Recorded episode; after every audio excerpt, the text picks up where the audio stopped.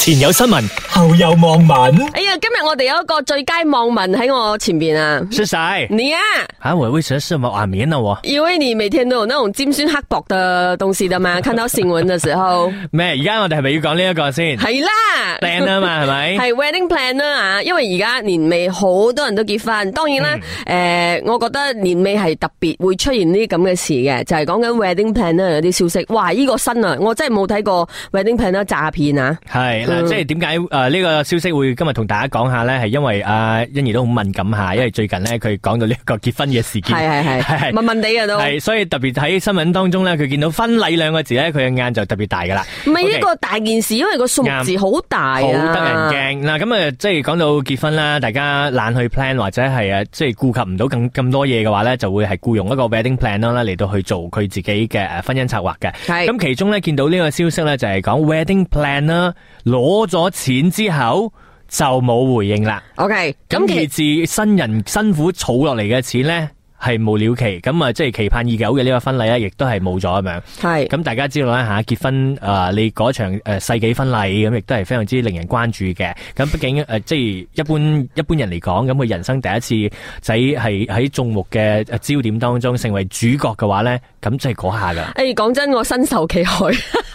唔係身受其害啊！咁講唔係，即係即係壓力嘅。咁啊，其實呢個新聞咧就發生喺 l i b i s 嚇，啊，把 l i b i s 嘅一位 wedding planner 咧就通過呢個婚姻誒、呃策劃嘅服務咧嚟詐騙。點嘅情況咧？即係一位受害嘅新娘啦，佢叫姨媽啦。咁佢又話咧，呢、個 wedding planner 咧好可能係騙取咗三十萬 ringgit 嘅現金。三百千，系啦，究竟件事點發生嘅咧？好簡單嘅，就係本嚟佢計劃喺一月要做婚禮，咁咧收到呢個 wedding planner 收咗佢錢之後，就人間消失咗喎，完全聯絡唔到佢。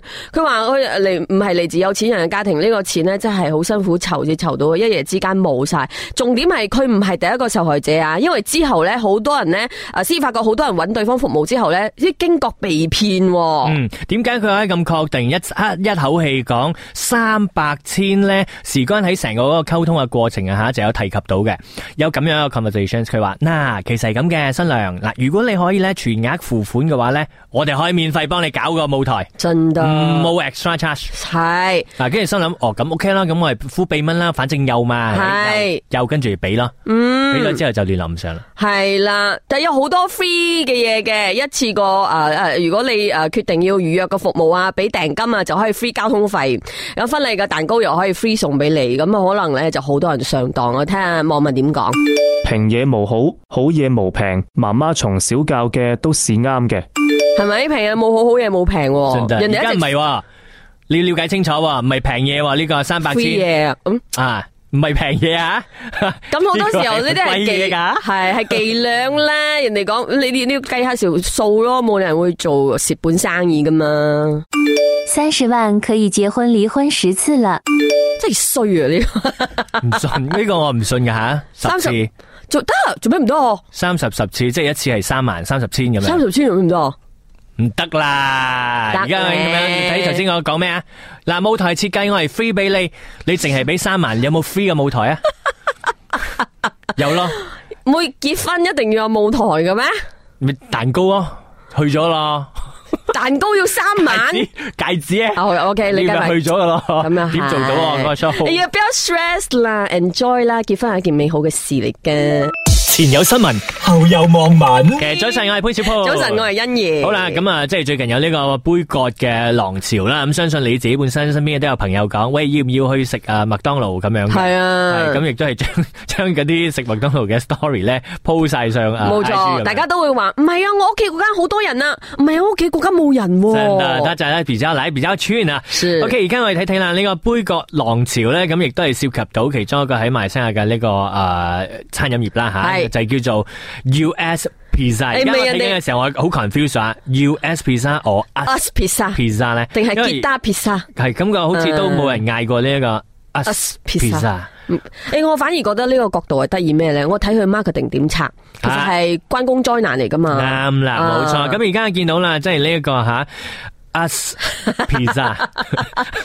喂衰，我都話你係典型嘅酸民啊！你不是，这我我跟你讲，这是很拗口的一个事情。啊， OK，而家咧你就食 USB 你讲啦，三你自己讲 yes 定係 us 啊？ USB Star 啦，而家你消費咧就可以有機會贏得 iPhone 十五，名牌袋啦、口紅啦、PS Five、PS Five 啱你啊，帶身等等大獎喎。嗯，冇錯哇。嗯啦。咁啊，因為咧，頭先啊欣怡講到啦，即係呢個诶公關災難啊吓。冇錯咁啊喺馬來西亞呢個 US Pizza 咧，咁最近因為品牌受到啊被稱啦，即係同美國有關啦，咁搞到成件事咧沸沸揚揚嘅，咁啊嗯就有呢個杯葛嘅浪潮開始啦。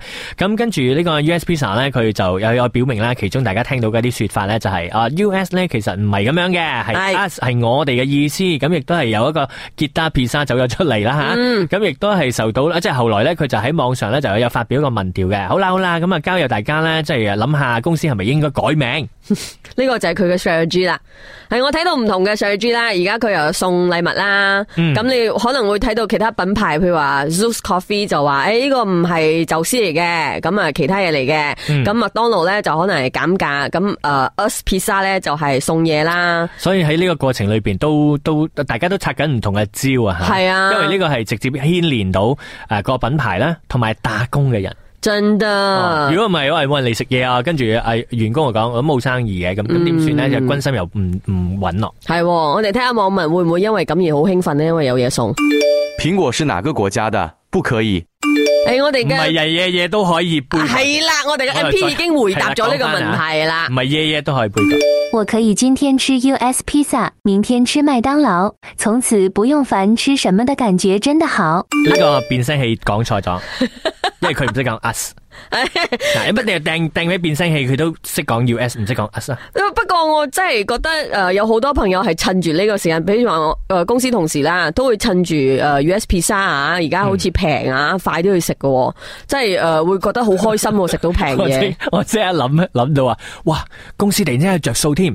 好，而家我哋開會啦，開會嘅即呃係诶凝凝聚一下大家嘅呢個團結嘅心態係。好，即刻我得，我得咩？我得咩？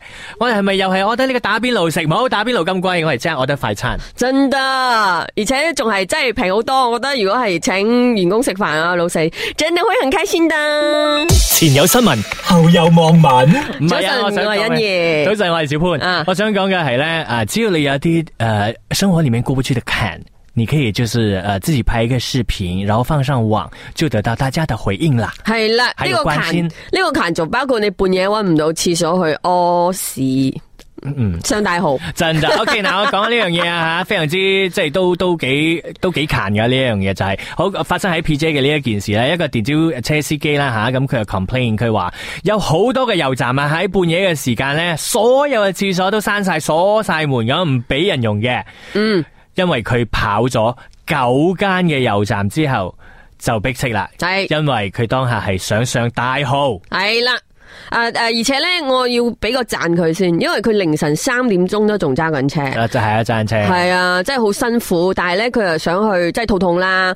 诶、其實係係咁嘅，佢去啲油站嗰時咧係有消費嘅，嗯然後咧诶、呃又唔俾佢用個廁所，所以講其實可以俾錢嘅。如果你要我俾錢係可以，但係你唔俾我用，完全嗯，所以呢样嘢咧，可能同大家嘅嘅嘅生活当中啊都些相关嘅。咁因为佢有提及到啊吓，关于油站业者，佢讲、我希望油站业者冇为厕所呢啲咁嘅小事同顾客斤斤计较。嗯，我哋又咪白用厕所，我哋都有消费嘅，好冇？係啦，因為佢有去便利店嗰度賣飲品咁樣，嗯但係咧有網民講但係呢樣嘢，我覺得係唔唔唔可以咁樣控訴油站啦，因為佢私營企業啊嘛。系啊系啊系啊，诶，所以啲網民講，其實點解油站會喺凌晨時間呢？诶、會有咁嘅情況就係凌晨時間呢，係通常係一個點解員工喺度做工嘅啫。嗯如果係整污糟咗廁所呢，佢就可能要去洗，咁呢就诶、呃麻煩咯，因為佢得嗰一個人扎噶嘛，嗯所以一定會到早晨啦，可能有其他嘅員工翻工咁先開翻個廁所嘅。嗯我覺得呢個係其一，但係如果記憶猶新嘅話咧，大家可以諗翻起之前啊，有曾經誒、呃即係我我自己睇到噶啦，就係嗯右站嘅廁所半夜本來係可以用嘅，哦，但係因為有一期呢，發生咗好多喺右站嘅诶、呃社會問題，嗯，打人啊，跟住搶嘢啊，半夜嘅時候嗰啲诶個個打友嘅人好危險啊，係咁之後呢，就將诶、呃右站嘅嗰個 operations 呢減到好 niche，然之后所有嘅便利店呢，都唔係行二十四小時，十二點之後佢就閂門啦。系啦。咁之後佢又改變咗油站嘅生態。所以都有人講啦，即係涉及到安全問題。如果有人半夜匿喺廁所度要犯案，咁咪危害咗大家嘅安危咯，係一個咁嘅 concern 啦。以后不要去油站，去大酒店，二十四小时不打烊，有舒服。係喎，哦做乜冇諗到嘅？係喎網民真係多角度，多角度真得如果厕所收费五块，大家觉得贵吗？胡乖虧啊！啊！有嗯，半夜我會給啊，我我我半夜。我覺得啦，其實你十蚊都 OK 嘅，因為佢就係 佢就係 supply 同 demand 嘅啫嘛。係啊係啊係咪？係啊如果你放十蚊嘅話，佢真係人有三急嘅時候，你俾唔俾？俾噶嘛。千祈唔好搞到好似之前咪有個男仔喺卡 park 度屙鼠鼠咯，嗯然後俾人影咗咪公審咯，千祈唔好咁啦。OK，所以提醒大家啊，半夜肚痛咧，嗯，冇乜方法噶，翻屋企， 唯有可以翻屋企啊。前有新闻，後有網民。